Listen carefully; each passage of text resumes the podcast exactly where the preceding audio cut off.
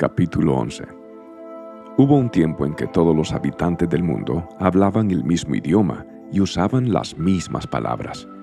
Al emigrar hacia el oriente, encontraron una llanura en la tierra de Babilonia y se establecieron allí. Comenzaron a decirse unos a otros, vamos a hacer ladrillos y endurecerlos con fuego. En esa región se usaban ladrillos en lugar de piedra y la brea se usaba como mezcla. Entonces dijeron, vamos, construyamos una gran ciudad para nosotros con una torre que llegue hasta el cielo. Eso nos hará famosos y evitará que nos dispersemos por todo el mundo.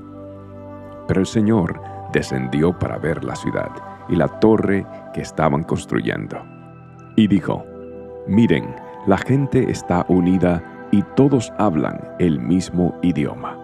Después de esto, nada de lo que se propongan hacerles será imposible. Vamos a bajar a confundirlos con diferentes idiomas, así no podrán entenderse unos a otros. De esa manera, el Señor los dispersó por todo el mundo, y ellos dejaron de construir la ciudad. Por eso la ciudad se llamó Babel, porque allí fue donde el Señor confundió a la gente con distintos idiomas. Así los dispersó por todo el mundo. Este es el relato de la familia de Sem. Dos años después del gran diluvio, cuando Sem tenía 100 años de edad, tuvo a su hijo Arfasact. Después del nacimiento de Arfasact, Sem vivió 500 años más y tuvo otros hijos e hijas. Cuando Arfasact tenía 35 años de edad, tuvo a su hijo Sala. Después del nacimiento de Sala, Arfasact vivió 403 años más y tuvo otros hijos e hijas. Cuando Sala tenía 30 años de edad, tuvo a su hijo Eber. Después del nacimiento de Eber, Sala vivió 403 años más y tuvo otros hijos e hijas. Cuando Eber tenía 34 años de edad, tuvo a su hijo Peleg. Después del nacimiento de Peleg, Eber vivió 430 años más y tuvo otros hijos e hijas. Cuando Peleg tenía 30 años de edad, tuvo a su hijo Reu. Después del nacimiento de Reu, Peleg vivió 209 años más y tuvo otros hijos e hijas. Cuando Reu tenía 32 años de edad, tuvo a su hijo Serug. Después del nacimiento de Serug, Reu vivió 207 años más y tuvo otros hijos e hijas.